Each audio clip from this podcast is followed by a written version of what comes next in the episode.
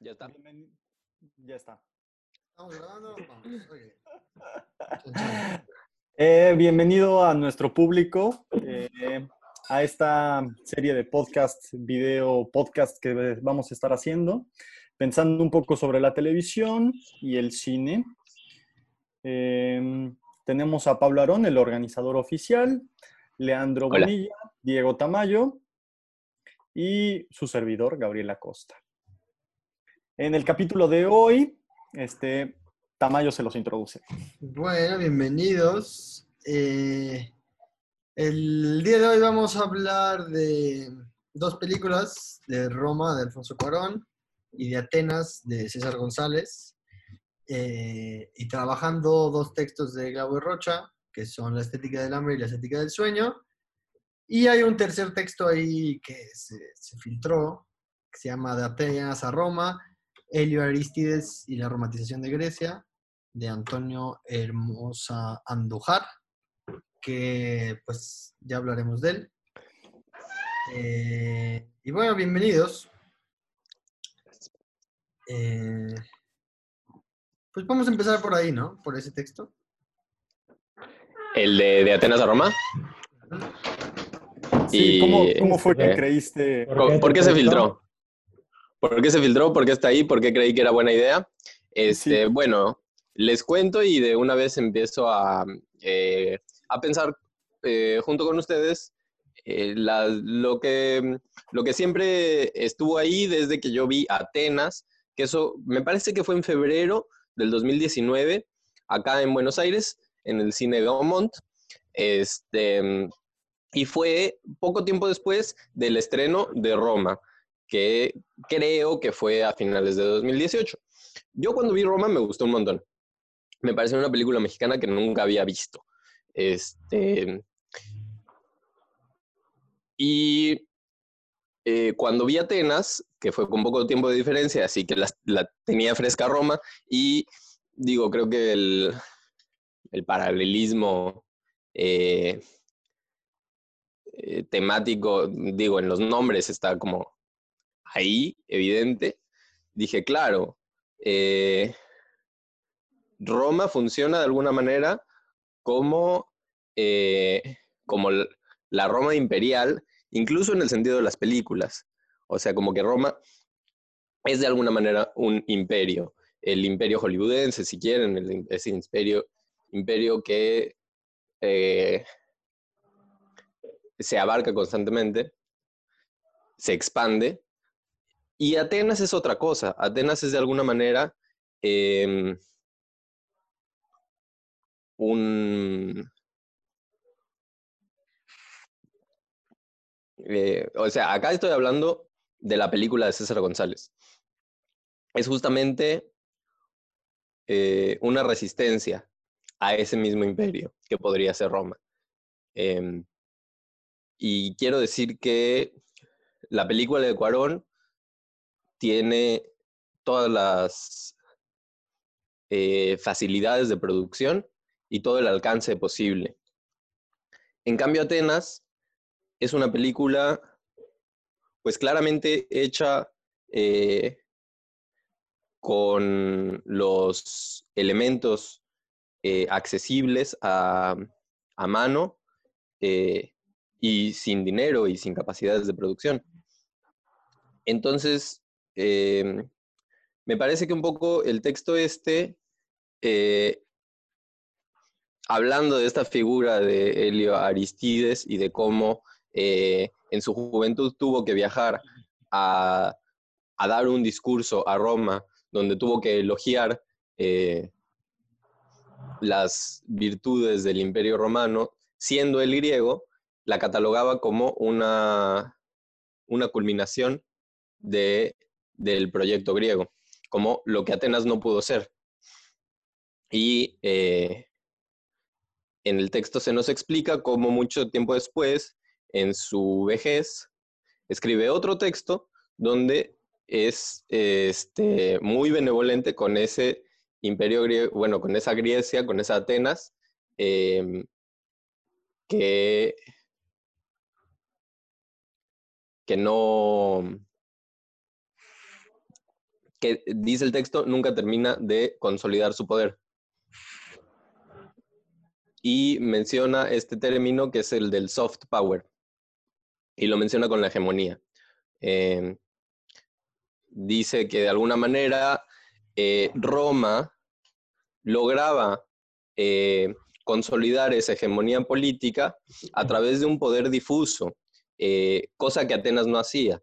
Atenas al parecer era eh, una, una confrontación todo el tiempo violenta con las otras polis griegas. Así es como lo entiendo. Eh, también la razón por la que quise agregar este texto era porque quería, eh, quería algo como que nos sirviera de, introducción hacia estas cuestiones de la época clásica que ninguno de nosotros eh, sabe ni maneja. Entonces, a mí me parecía necesario como que hubiera algo que nos permitiera por lo menos entender brevemente cómo eran estas funciones, eh, cómo eran estas dinámicas de poder entre, em, entre la polis griega y el imperio romano, y si podemos, desde nuestra ignorancia, pensar en estos conceptos y pensar si es que eh, eh, si es que estas relaciones están ahí o cómo están, eh, cómo están fluyendo. Yo, por ejemplo, en lo que mm, pude preparar para este encuentro, pues de alguna manera pensaba, a ver, eh, ¿por qué César González decide ponerle a su película Atenas, ¿no? Una película que trata sobre una chica que recién sale de la cárcel y que vuelve a su lugar de origen que es la Villa 21, según se dice en la película. Este, ¿Por qué se llama Atenas? ¿Dónde está Atenas ahí? Y eh, pienso que en el común de la gente, eh, Atenas es el lugar donde surge la democracia.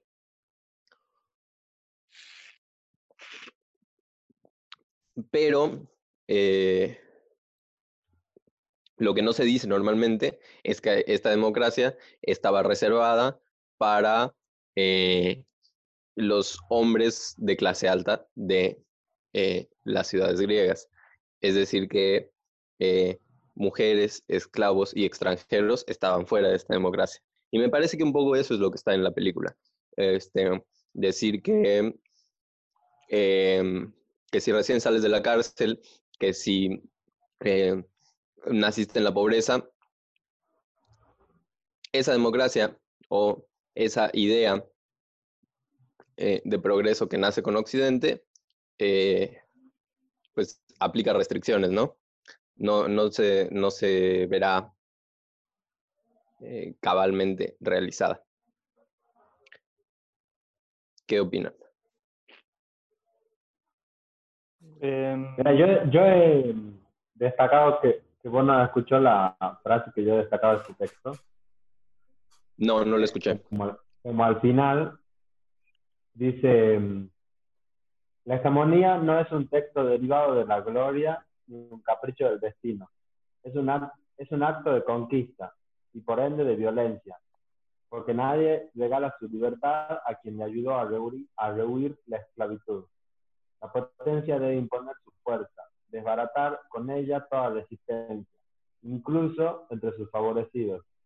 Únicamente la fuerza otorga un título a la hegemonía que el arte del gobierno legitimará. En el ámbito del poder, la fuerza es siempre la partera del derecho, como el derecho lo podrá hacer de la razón. Como que,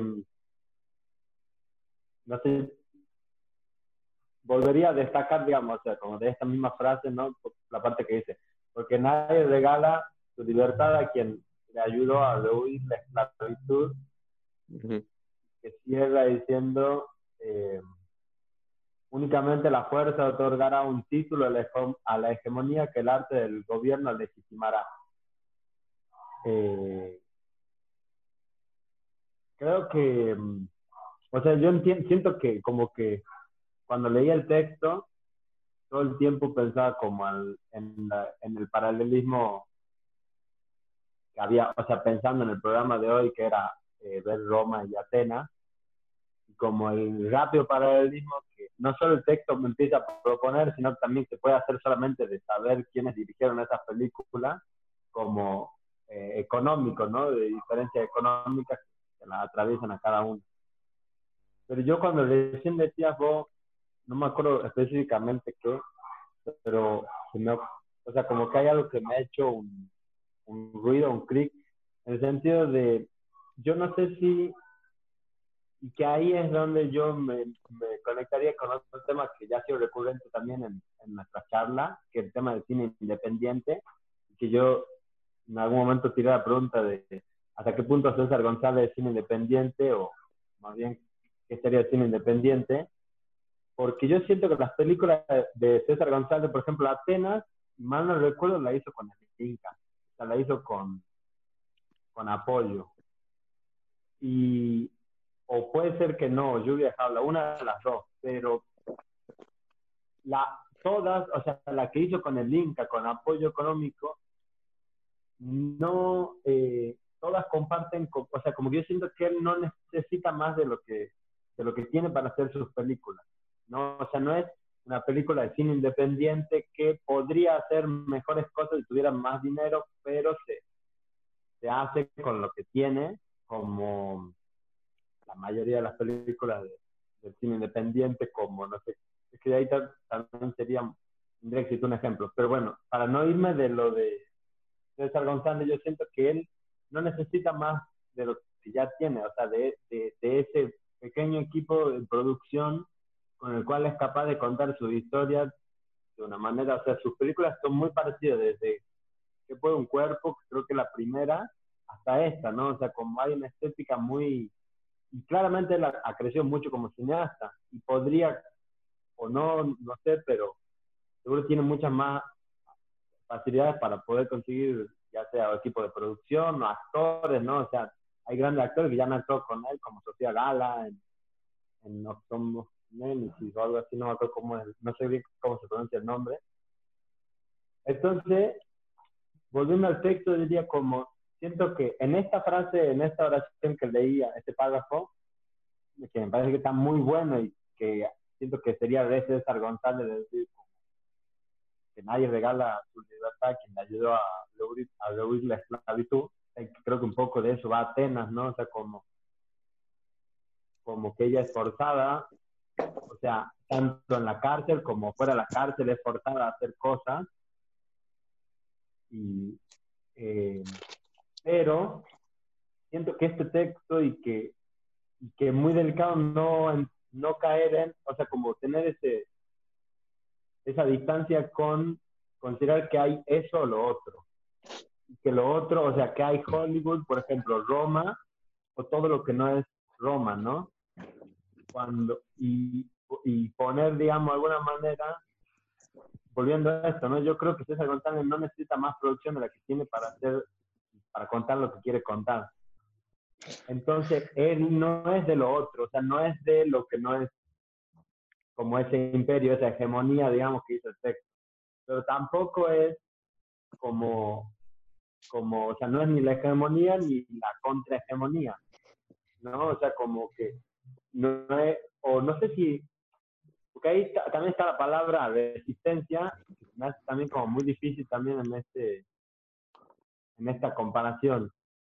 Pero podríamos decir que, un cine como el de César González, que no necesita más de lo que ya tiene para poder hacerse, aunque él haya crecido un montón como cineasta, y mantiene su misma como estética, eso podríamos decir que es como una resistencia en el cine eh, y que y que si es una resistencia no puede ser llamado cine independiente de la misma forma que La Flor, por ejemplo. O que, no, o sea, como, ya ahí es donde yo creo que el texto un poco sí se confunde, en el sentido de plantear como es, era o Atenas o Roma, supongo que en ese momento sí, la verdad no sé de eso, pero como, porque el texto todo el tiempo está tratando, yo siento, de decir como, como de hablar del mundo, ¿no? O sea, como de como de que de Atenas o Roma surgió todo el, o sea, como de esa confrontación, como todo el pensamiento no sé, que, que nos acompaña, pero ahí es donde vuelvo entonces para cerrar eso, como que siento que no es eso, no es o Atenas o Roma, quizás en ese momento sí, pero hoy no. Y ya. Yo creo que yo creo que ese texto no sirve para hablar de estas películas, la verdad. Siento que de alguna manera, o sea, o sea, creo, creo que le podemos llevar la analogía de que pues Roma es Hollywood y Atenas no tanto. Pero creo que eso se puede extender. O sea, es una analogía que, que es bastante frágil porque, o sea, no sé. Creo que hablar de cómo se construye la hegemonía en Roma, el imperio romano, este, pues eso, digamos, la comparación con la película en relación a Atenas, me parece que llega hasta cierto punto. Creo que, pues más o sea, me parece interesante hablar de la, de la película y justo lo que decía Pablo de por qué se llama Roma una y por qué se llama Roma Atenas la otra. Roma se llama Roma por la colonia Roma. Eh, y la verdad, no, corríjanme si, si me equivoco, pero no hay ninguna referencia a la Roma antigua, no hay ningún juego con eso. Y Atenas se llama Atenas, eh, pues a, mi parecer, y de lo que comentamos antes, hacia el mito de Perséfone y, y, bueno, también está este personaje de Festo, que Pablo Arón lo dijo hace rato cuando hablábamos, que yo también solo noté hasta los créditos. Entonces, pues si quieren, hablemos un poco del mito de Perséfone. Eh, yo lo que encontré fue que es un poco difícil porque no es, no es un personaje así como tan, tan señalable, sino como que hay varios mitos atribuidos con nombres similares, pero el más famoso es el del rapto de Hades, que es que esta chica doncella, este, Perséfone está recogiendo flores y Hades la ve y la rapta y se la lleva al inframundo y ella es la, se vuelve como la, la dama del inframundo. Eh, yo cuando leí esto, como que hay una lectura muy obvia en Atenas, que es pues, este, este, tipo, el, pedófilo que la rapta, ¿no? Eh, pero luego también vi otro mito que dice que como que está asociada al regreso de la primavera, que eso me gustaría que Gabo, que lo tenía un poco más claro, no te dijera. Eh, pero que entonces, digamos, la película lo que está diciendo no es solo que fue raptada, sino que va y viene. Pues, Ella sale de la cárcel y hay una primavera, que eso también me parece muy bonito de la película, eh, como, como cierto, cierto optimismo, cierta solidaridad en la gente, como que es muy tierna, como el guitarrista al principio le regala la sube, que le dice, yo sé, yo sé lo que es haber estado en la cárcel, mucha suerte. Y bueno, y la mujer que la toma, eh, que la mujer creo que justo como estabas contando el, mito, pues es Demeter, ¿no? De alguna manera. Este, pero bueno, lo de la palabra Gabo, a ver si puede completar un poco lo del mito de Persephone. Em, sí, hasta donde me acuerdo, eh, Hades secuestra a Perséfone y se la lleva al inframundo y supuestamente del inframundo nadie puede salir. Demeter, que es la diosa de la primavera y de la primaverescencia del mundo, se pone muy triste y entonces deja de haber primavera en el mundo, lo cual crea muchos problemas. Y entonces Zeus soluciona el tema posibilitándole regresar del inframundo a pasar medio año con su madre, que entonces se pone contenta y ahí están los seis meses de primavera, verano, comienzo del otoño y después están los seis meses en los que regresa al inframundo y pues es el invierno. Y mm, sí, parece que hay algo como de, esa salida y reentrada en el salir de la cárcel. No lo había pensado, es, sí es muy bonito y muy primaveresco la acogida de esta mujer a ella, pero siempre hay algo, al mismo tiempo siempre hay algo de que sabes que la película va hacia la tragedia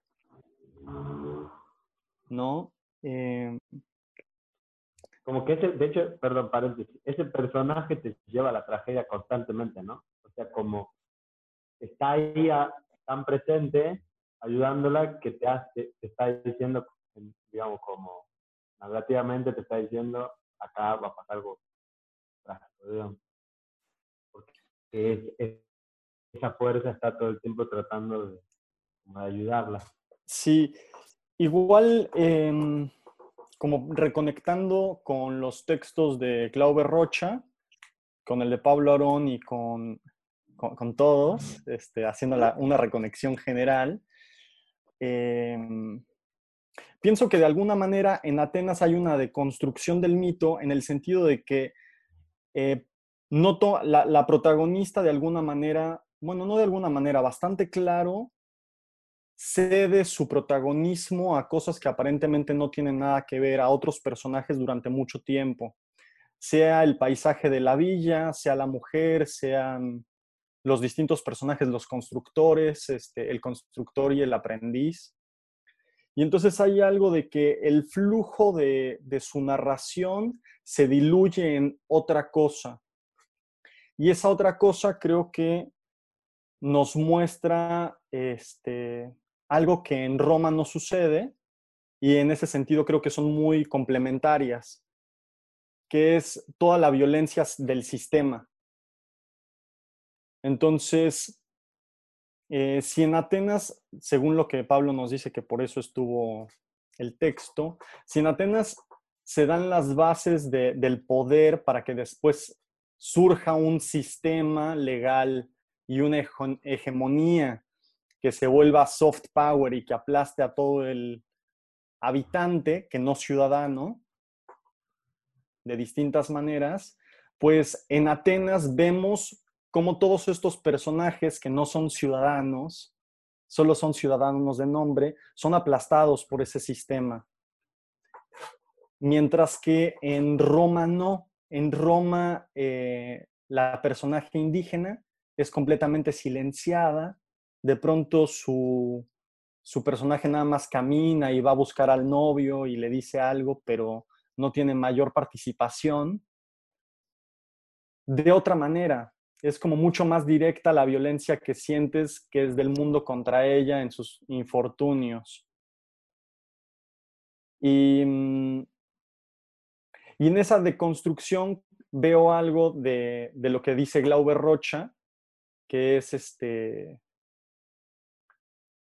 que pues juega con, con el concepto de independiente, del cine independiente, y que es que se desliga de la narración más clásica y más potente en orden de, para, buscar algo más, ¿no?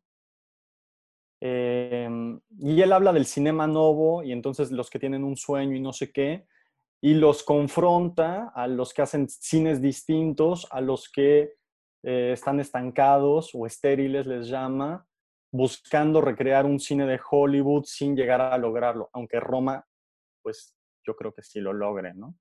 Pero porque siga siendo, aunque sea en México. Uy. ¡Ah! no. Em, bueno, pero quizás ese no es el tema más importante de esta. pero este... mi, aporte nada más lo sintetizaría en pensar también cómo en una se, se observa todo el sistema que los pone ahí y en la otra queda completamente olvidado. O sea, nada más es anecdótico y funciona dentro del circulito y de la mecánica del reloj. Y otra cosa que yo pienso es que este, también Roma creo que tuvo un impacto cultural que excede a los límites de la película. Como eh,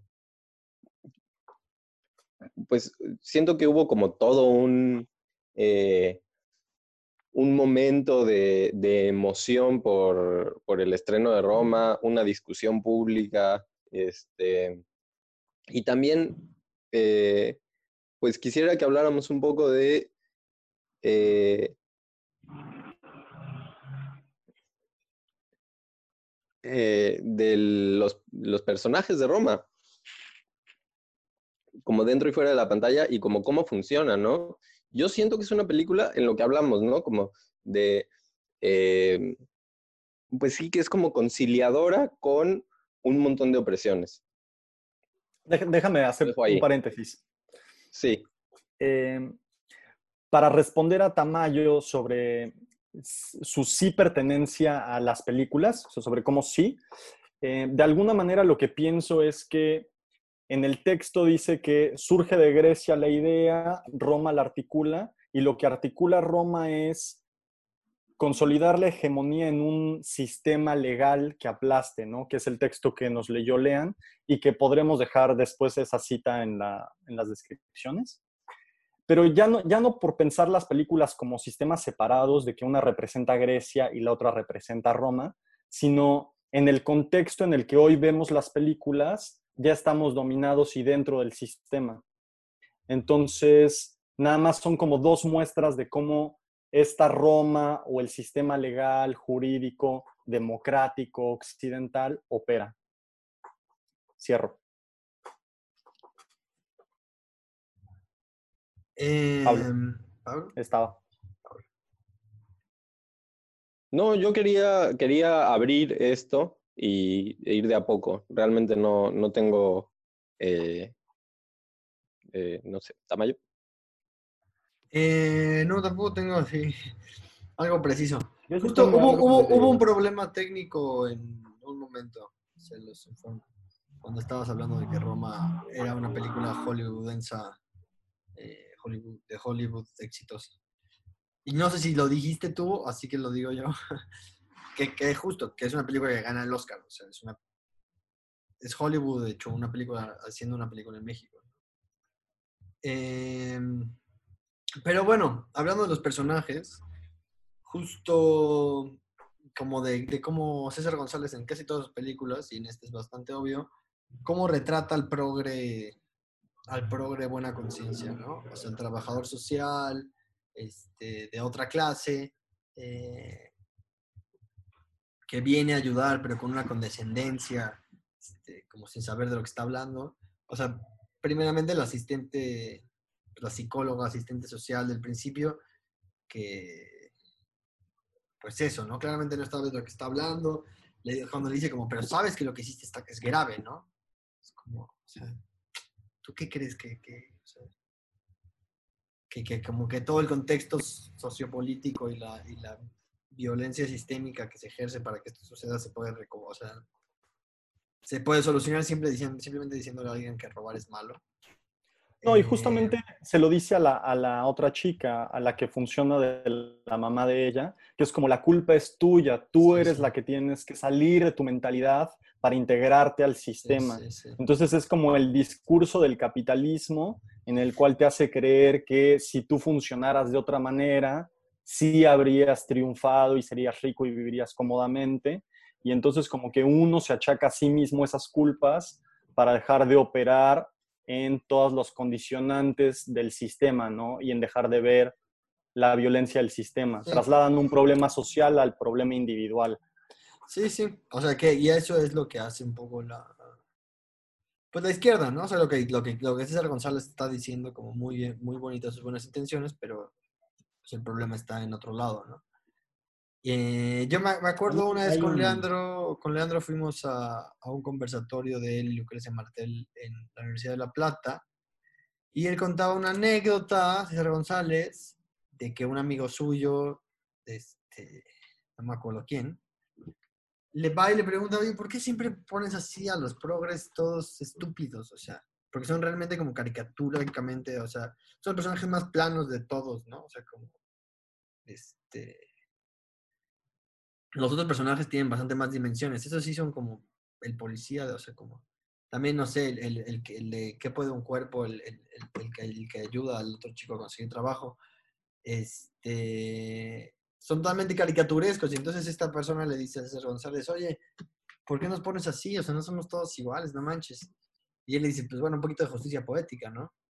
O sea, no, no justicia poética o justicia divina, no sé, algo justicia. Eh, como diciéndole, puta, o sea, ¿cuánto tiempo eh, un cine que, que, muestra las clases bajas como personajes totalmente planos, ¿no? Como comic relief, incluso lo que decía Gabo en Roma, que aunque Roma es así, la película progre del año, pues tampoco habla mucho a la señora, la señora Mixteca. Eh, De hecho, ¿te puedo interrumpir? No, no, no, está perfecto. Eh, de hecho, en uno de sus programas, porque con lo que estaba diciendo de por qué él hacía como, como que los hacía tan planos los personajes, ¿no? Toda esta anécdota. Hace, en uno de los programas, está haciendo unos programas de radio, que a veces también se llaman Tierra en Trance. Y en uno de sus programas habló, contó de que antes, o sea, como que él hoy se da cuenta que antes y tenía como, dice, hasta como una especie de rencor, digamos, eh, en su cine de como ponerlos, ¿no? Así como, como de, justamente esto, digamos, de tratarlos así burdamente, como ridiculizarlos, no sé, exprimirlos así, ¿no? Porque son terribles también, o sea, son muy planos, pero también son terriblemente horribles, todos, así, desde el que le da trabajo, ¿no? El tipo ese con la primera de los piojos en que todo un cuerpo, ¿no? Que le da trabajo así y después lo tratan súper mal. Y yo, y decía que sí, que, que antes sí, te, o sea, como que decía, no, yo sí, yo reconozco una suerte de rencor así. Me hace acordar mucho una escena, no me acuerdo en cuál es, pero que él actúa él y que van a roban un auto, creo, y, y en algún momento de eso dice como, como un diálogo así que dice como que yo no puedo, yo no me puedo comprar zapatillas que yo no puedo ir a comer tipo a McDonald's o algo así dice, como, y así dice como tres o cuatro cosas como que yo no puedo y hacer algo, ¿no? Eh, como todo eso en un contexto de un robo, ¿no? O sea, como, como no es, y que algo que para mí es muy, está muy,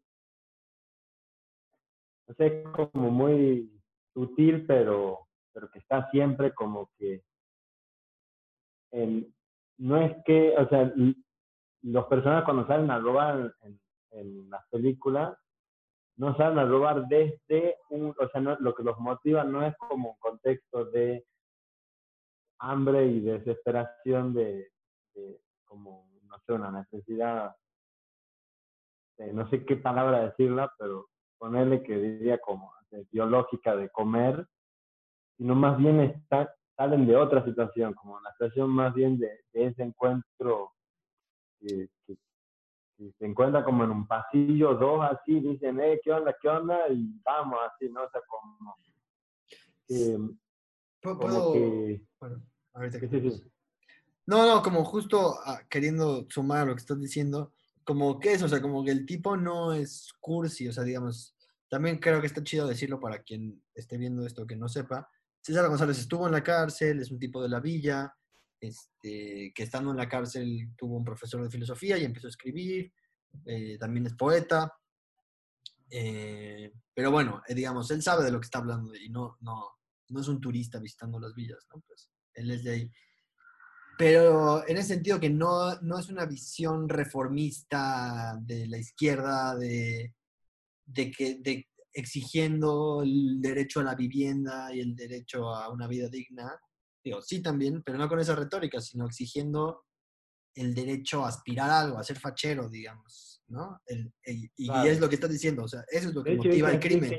No, o sea, no, no se trata de, de una venganza, de, o sea, de una clase baja, como, bueno, no, necesitamos condiciones de igualdad, sino como de, no, queremos chingarnos, pues, queremos sus coches y queremos su, facha, ¿no? Creo que el, el ejemplo... porque me gustaría terminar una cosa que, que la vemos pensando, hace un paralelismo desde esto salir para Roma. Porque, entonces, con esto, dicho esto, vuelvo a Atenas. En ella, yo creo que hay un dato como que está también muy sutil, pero que, pero que sí creo que hace o, como tiene, bueno, tiene ahí como metalenguaje o lo que fuera, que es en un momento donde ella cuenta por qué cae en Cana. y que dice que, no me acuerdo específicamente qué, pero dice algo así como robo grabado a mano armada, o sea, como, y, el personaje que le responde a la pregunta, o sea, que le hace la pregunta y que ella responde, eh, como que también, ¿no? Hace como una cara de, ah, no, o sea, como, que, ya, entonces creo que algo también recurrente en las películas tiene que ver también con como esa, ese valor, digamos, de, de, como de, de, no sé, de, no lo podría decir porque yo nunca lo he hecho, ¿no? Pero como ese valor de hacer eso, digamos, ¿no? O sea, de, y de cómo tener la valentía de, como de alguna manera es la, el robo, es la, es la, o sea, de alguna manera la izquierda, la derecha, el centro, todo el mundo está de acuerdo que robar está mal, digamos, ¿no? O sea, ética y moralmente robar está mal. Y solamente hay como un grupo de gente que lo hace que, no siempre, o sea, el robo no siempre de la gente de la villa, pero en una villa se potencia mucho como en un estilo de vida, ¿no? Así como, como lo muestra película, sus películas esas. Entonces, como que de eso, pensaba en lo que vos decías de que en Roma la, la personaje está silenciada. Y pensaba como en Atenas también la personaje, o sea, la personaje me decía, no está silenciada, pero sí está en silencio. Viste que habla muy, muy, muy poco. Y pero como porque ella quiere, no porque, o sea, tiene todo, una amiga que la super acoge y le habla un montón, y tra, tra, tra, tra, no es que encima buenísima esa actriz en todas las películas. De César González, es nomás. Pero bueno, está ahí y ella como que elige estar en silencio, ¿no? No sé si lo elige, en realidad no. Viene, quién sabe también, porque elegir sería como una palabra demasiado grande para esa situación, pero no es la misma que la de claramente la hija de, la hija, la, personaje de Roma está silenciada, no solo por la familia, sino por la película. O sea, como la película elige también no, no quitarle su voz, digamos, que, que ella ocupe el lugar que tiene que ocupar, digamos, como cinematográficamente. Este, eh, perdón, perdón que te interrumpa, quedan 30 segundos, cortemos y volvamos. Eh, corta comerciales y volvemos. Corta comerciales. Bueno, bienvenidos de vuelta. Eh, si llegaron hasta acá, es buen momento para decirles que se pueden suscribir y que pueden colaborar con este proyecto de muchas formas. incluso nos pueden escribir y, participar en, en, un programa si se les antoja. Eh, eh, de alguna manera, eh, lo que queremos hacer acá es poder salir de ese lugar de espectadores y trabajar con los materiales que vemos, ya sean películas o programas de televisión. Así que continuamos hablando de Roma, de Alfonso Cuarón, y Atenas, de César González, películas del 2019. Estábamos diciendo que estábamos hablando sobre la diferencia de los de, Cleo con Perséfone. No sé por qué la cámara se quedó en Pablo. Eh, no te preocupes porque la, ah, está en cuadrícula. Eh, estaba pensando en que los silencios son distintos. No, no, me acuerdo si es Bresson, pero alguien habla de que cada silencio es muy distinto de otro silencio además de los poetas, por supuesto. Yo creo que sí es Bresson. Pienso en, el, en que el silencio de Cleo, muy de prejuicio y de forma rápida y superficial, siento que es como si Cuarón no supiera lo que Cleo podría decir en su intimidad, como una falta de creatividad y de imaginación y de poder acercarse realmente al personaje.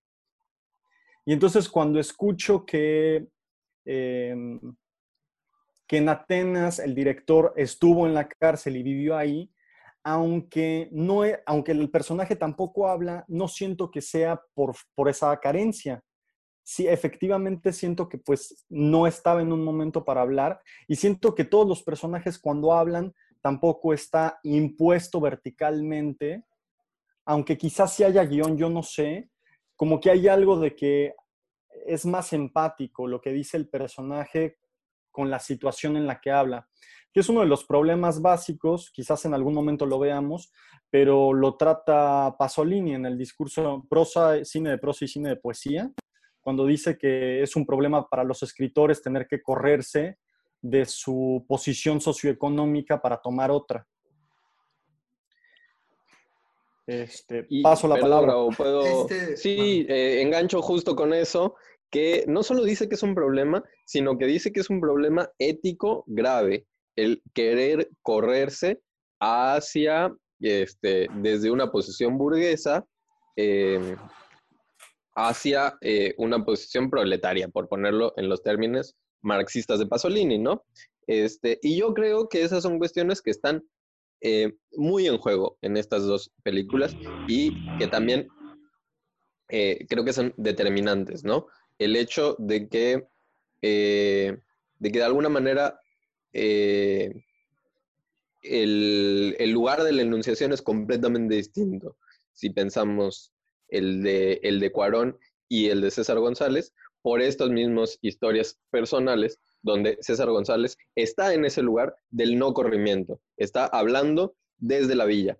Este, y en el caso de Cuarón es de alguna manera todo lo contrario, es este, eh, por lo que entiendo, eh, una película semi-biográfica donde lo que quiso hacer era este, evocar ese sentimiento de amor que tenía por eh, sus nanas. Este, y de alguna manera me parece que el resultado que vemos en Roma es este, eh, este peligro ético del que habla Pasolini.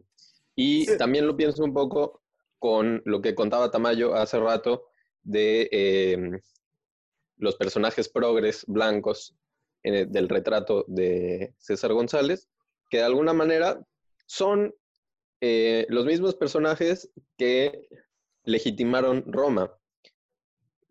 Es decir, como si de alguna manera la, eh, academia este, hollywoodense que le da el Oscar a Roma y que también le da el Oscar a Parasite, por ejemplo, está justamente haciendo esa operación como de, eh, limpieza de culpas esclavistas.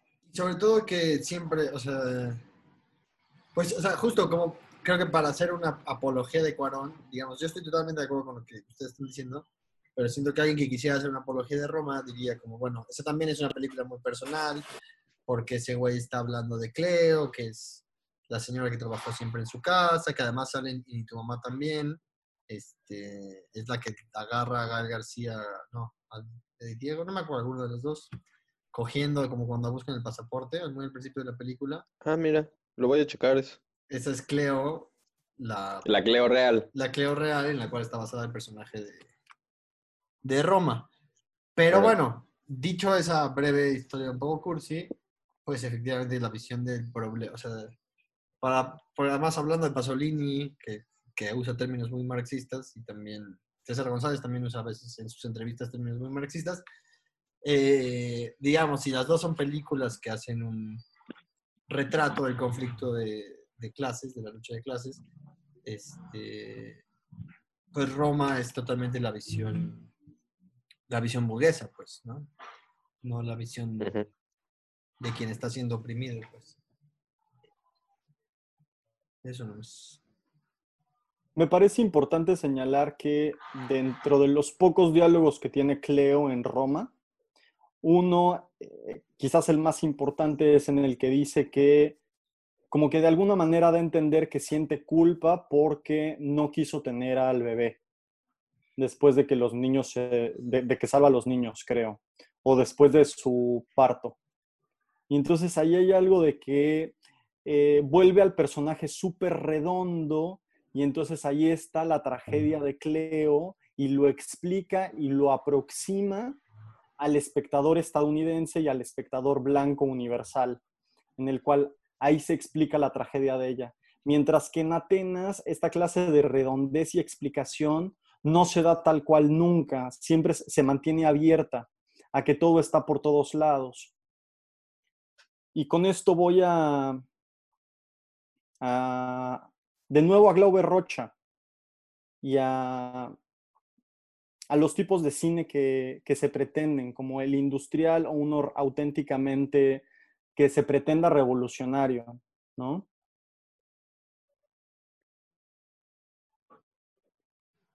Yo puedo. Viene bien. Yo me quedo o va a ¿Cómo lean? Venga, venga, lean. ¿No entiendes? es como que no entendía si iba a decir algo o qué. Pero bueno.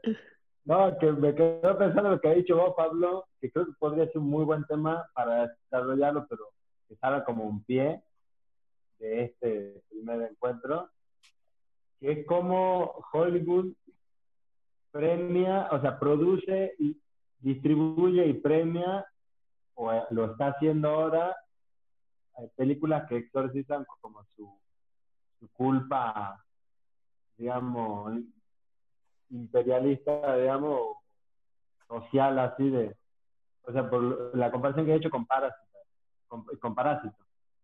Eh, o sea, que son porque Roma está muy buena, una muy buena película, ¿verdad? y Parásito también está muy buena.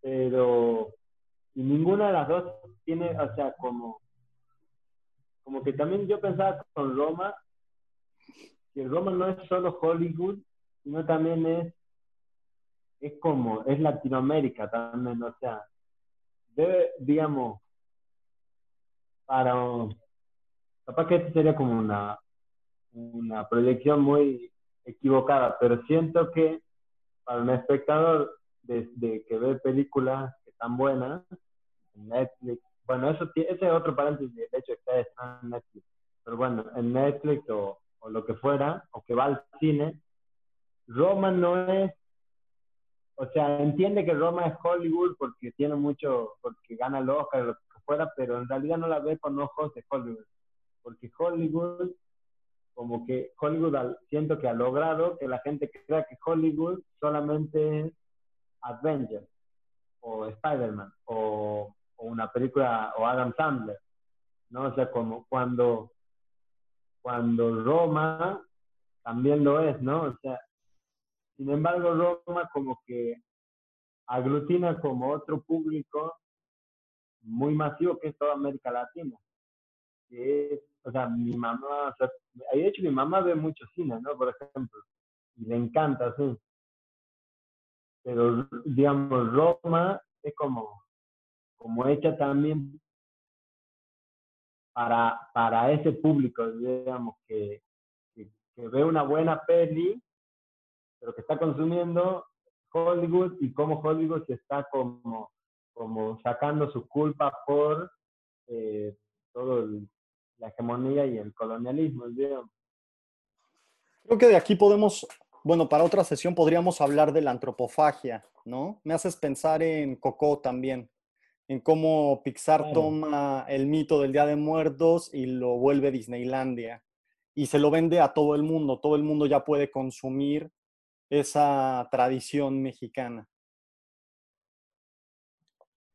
Pero también eh, especialmente Coco es de las películas, no sé, o sea, de un, por ejemplo, o sea, como que también es súper importante en, la popularidad de México, digamos. ¿No? O sea, mi, mi cuñada, por ejemplo, la ama, y la vio diez veces a Coco, y se escucha las canciones y todo, o sea, como...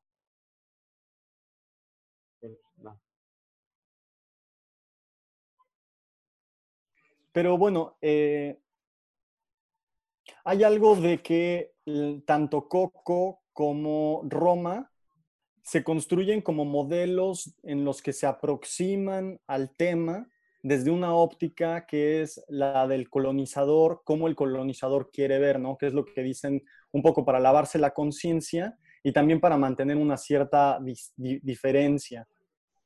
Y este, Glauber Rocha en La estética del hambre habla de que lo que puede exportar Latinoamérica es justamente el hambre, ¿no? Y la violencia causada por el hambre.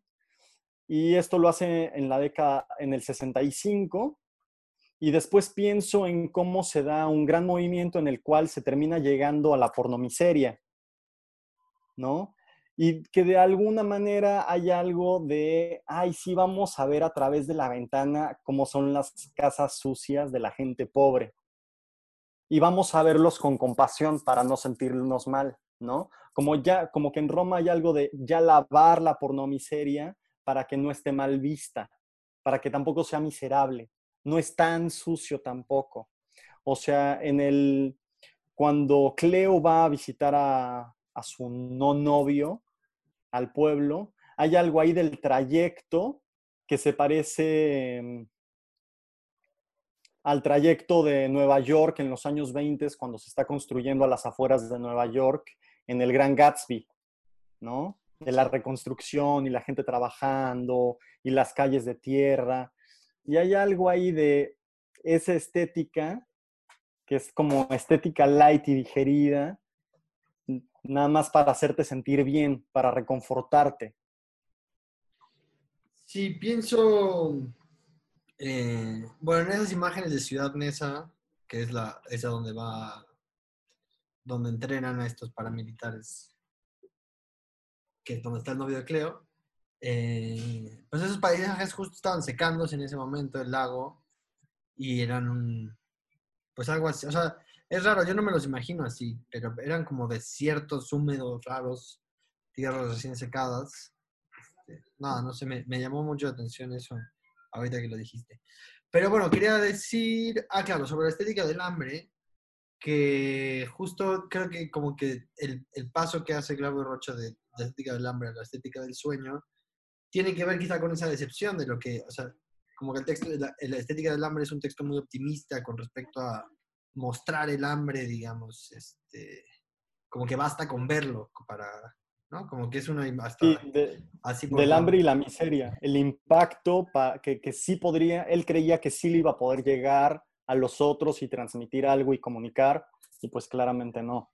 Que como para introducir el tema, que también a mí me gustaría que lo desarrolláramos después, yo siento que eso como que responde a una primera, este, no primera, pero en un, en un momento de que se cree como muy basiniano, muy de principios de los 60, finales de los 50, de creer en la imagen cinematográfica y creer que eso bastaba, pues, que la imagen de esa pobreza era suficiente como para transmitir algo. Y de pronto la gente, de pronto dices, pues no, no, no. O sea, y la pornomiseria como el peor ejemplo de cómo eso puede terminar.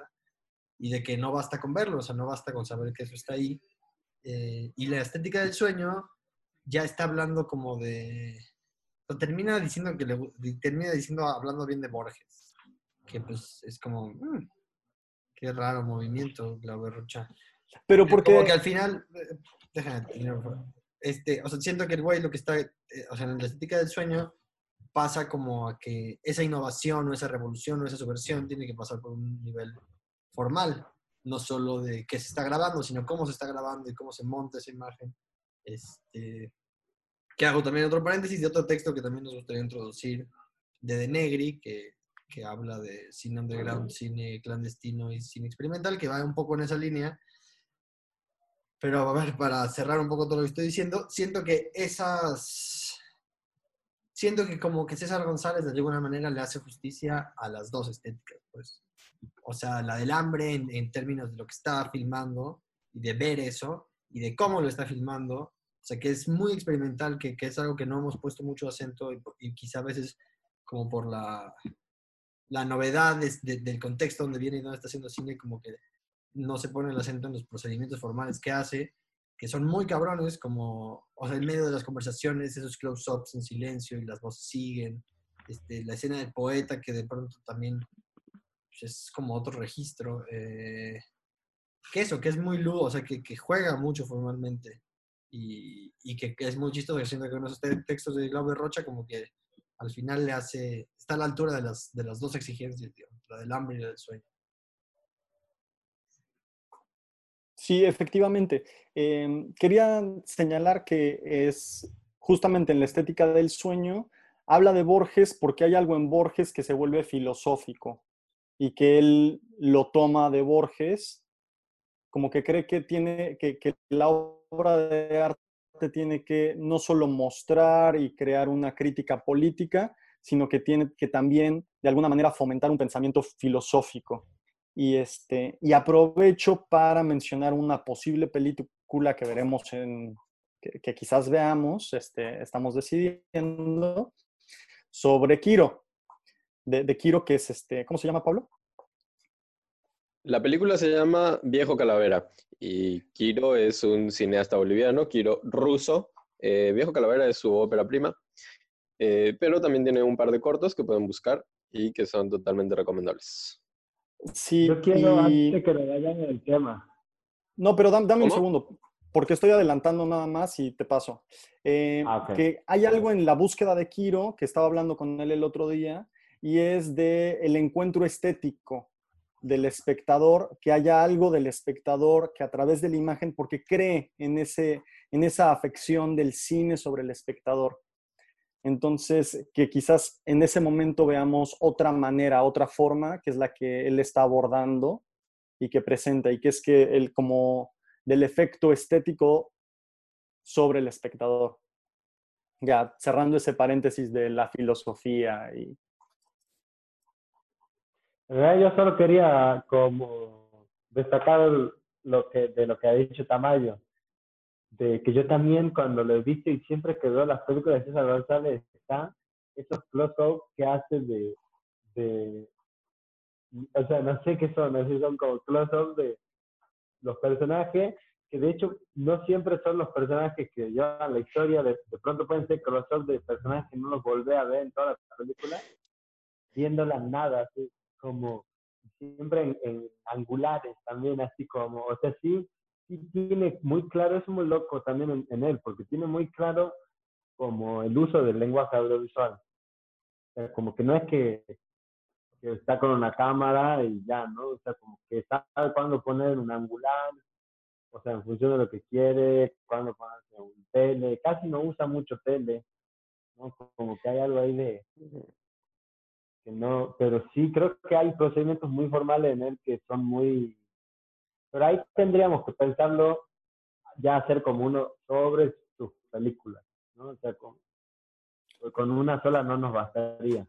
Pero bueno, ahorita que lo dices, sí se me ocurre varias cosas. Primero, como lo que dicen del angular frente al tele, que es que el tele aísla a la persona del contexto y justamente sería algo a lo que él estaría en contra. Entonces, aunque se acerca en close-up, el close-up de, determinadamente no, no está dentro de ese momento. O sea, hay algo ahí que es, el momento continúa, pero la imagen se pausa y te acercas a él en un gran angular, lo cual lo mantiene dentro del contexto. Y luego también pienso en, en la imagen del poeta y que es que nunca, como que aunque está completamente fuera de la escena o parece muy surrealista, mantiene la mirada fija a un costado de cámara. Entonces hay algo ahí como de la decisión de dónde va a mirar este personaje, que no mira cámara. Hay algo de que es una mirada sin destino, sin destinatario tampoco. Es una mirada vacía y completamente llena. Porque claro, eso una, claramente hace una puesta en escena. O sea, no está haciendo un documental, no está en ningún momento está grabando así como lo que surge. O sea, como que todos los planos están así.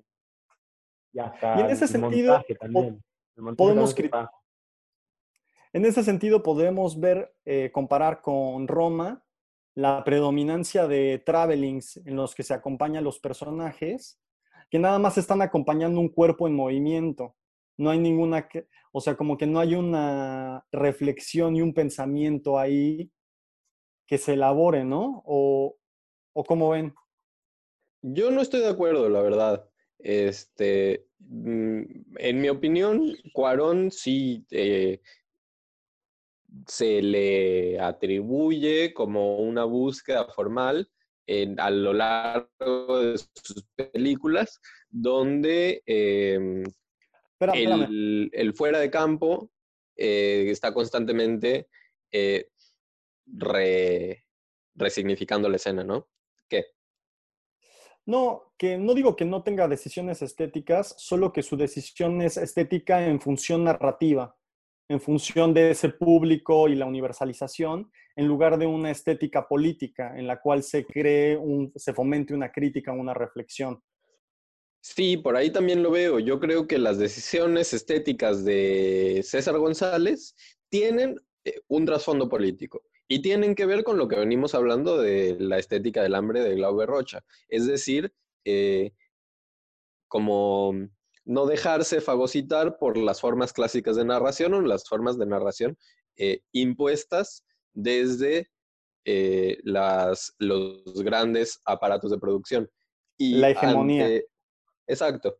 Este, ante tal necesidad, eh, hay una mm, acción política de buscar eh, formas propias de construir las imágenes.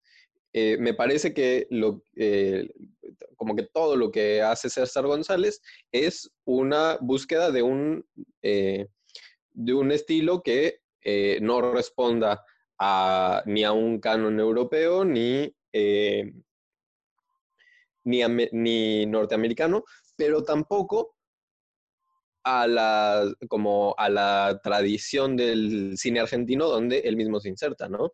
Es decir, eh, las, las películas de cine argentino, ya sean eh, industriales o independientes, underground o no sé, Clandestinas, según de Negri. Dale, gracias. Este, mm, y como que por ahí eso no es una condición necesaria para que tengan una forma propia de narración. Sin embargo, acá sí. Eh, acá hay una, un posicionamiento a partir de eso.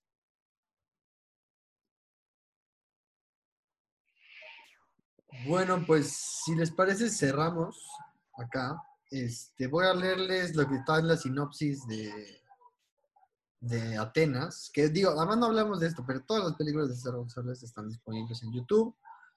Este, efectivamente, esta creemos que no estamos seguros, pero creemos que la hizo con el Inca, pero en general las hacía, Sí. las subía y esa era el único sistema de distribución de estas películas. Igual yo sí les puedo Entonces- asegurar ese dato, ¿eh? Este, Atenas, eh, yo la vi en el Gomont, tiene la placa de cine argentino al inicio. Claro, sí. Estoy eh, seguro de que tiene eh, financiación del Inca. Y está grabada con una red.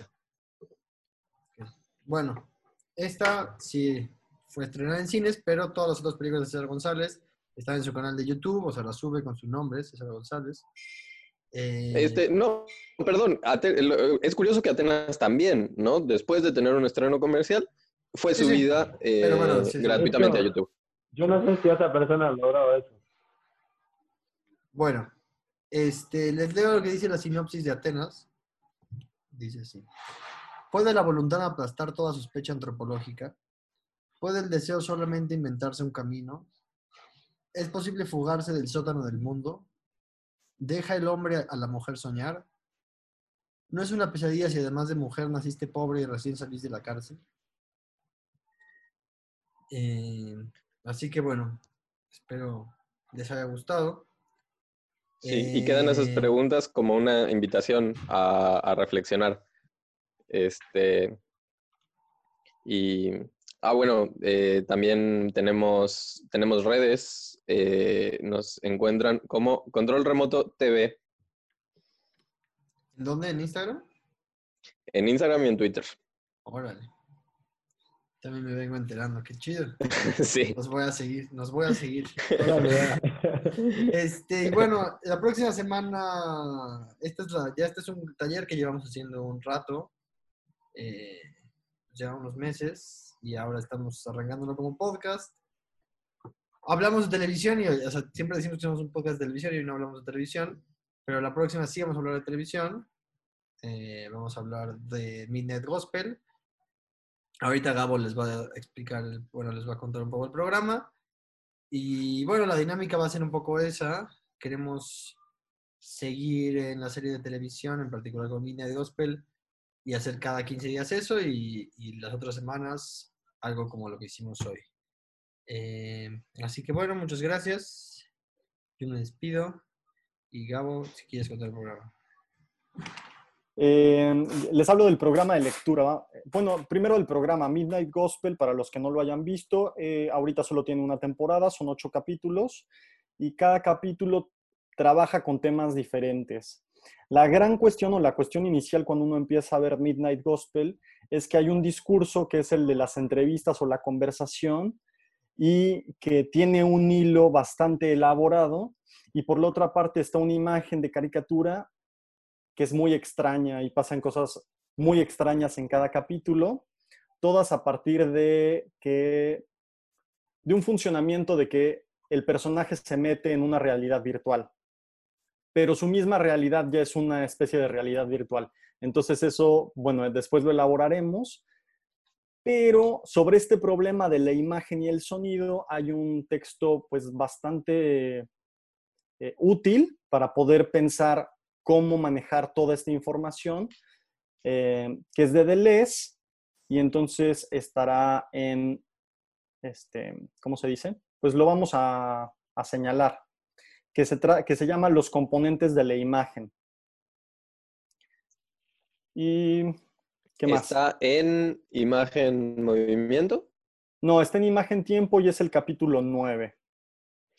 Perfecto, capítulo 9 de imagen tiempo, los componentes de la imagen. De eso vamos a estar hablando y de los dos la próxima semana. Capítulos de Los primeros, exactamente. Ah, y este, cada, para que eh, lean con nosotros y Claro, la idea, la idea, la idea, sería como, pues esto, hacer un, un, taller de lectura. Ya me había despedido, pero aquí estoy volviendo a hablar. Pero con la invitación de que incluso si alguien quiere participar y venir, o solo seguir eh, como oyente, pues lo haga. Y en la estructura, entonces, cada 15 días estaremos trabajando con cosas más de televisión y un poco más fáciles de digerir aunque ponga yo un poco a Deleuze para ahí para que no sea tan fácil, pero también para poder entender lo que estamos viendo de una forma un poco más rica. Y eh, las otras semanas está pues cine latinoamericano o cuestiones más políticas o cines más contemporáneos o más experimentales, más undergrounds, más clandestinos. Pero bueno, también lo vamos inventando mientras. Exactamente. Vamos avanzando. Nos pongamos muchas metas. Bueno. Hasta la próxima. Hasta la próxima. Hasta la próxima.